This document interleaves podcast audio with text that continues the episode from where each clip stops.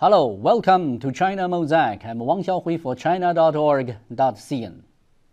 Recently in China, a television drama, In the Name of the People, has dominated TV and the internet.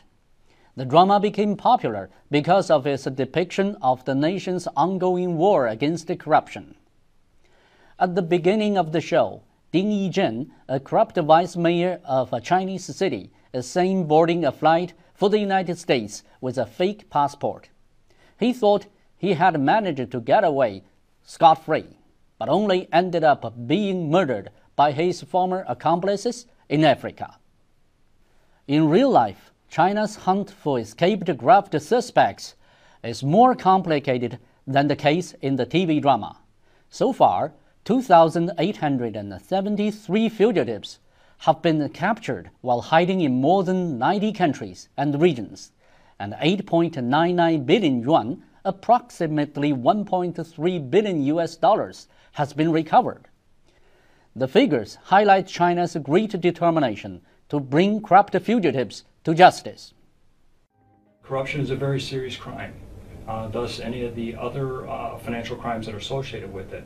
And we are very excited or encouraged to, to see that uh, any member countries that take such an emphasis like China is currently doing with corruption-related investigations.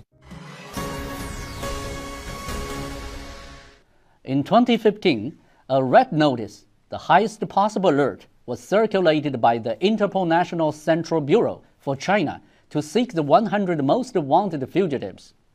So far, 40 people on the list have been captured.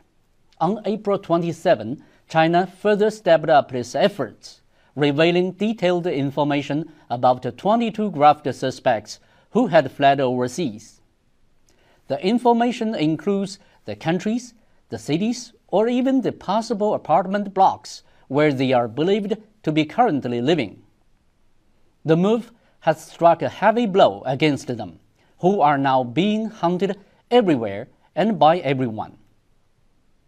What a mirage it has become, thinking they can lead a free and easy life abroad.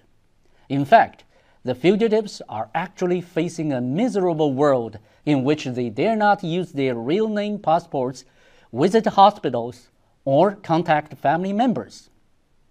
They are impoverished and lonely, and some of them even have to make a living by carrying corpses in funeral parlors.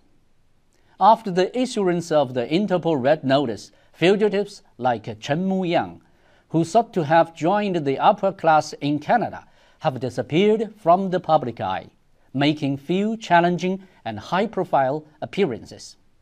Among the list of 100 fugitives, most headed to the United States, Canada, and Australia, expecting the countries which have not signed extradition agreements with China will shelter them from punishment. However, China has actually established a multi layered cooperative mechanism with those countries to achieve justice and law enforcement, enabling it to extradite them. A number of these people have already been brought to justice. With an increasing number of countries signing extradition agreements with China, the heavens for fugitives keep on diminishing. Now, as the anti corruption network has been extended globally, the best choice for the fugitives is to return home and await the verdict of the law. Thank you for watching.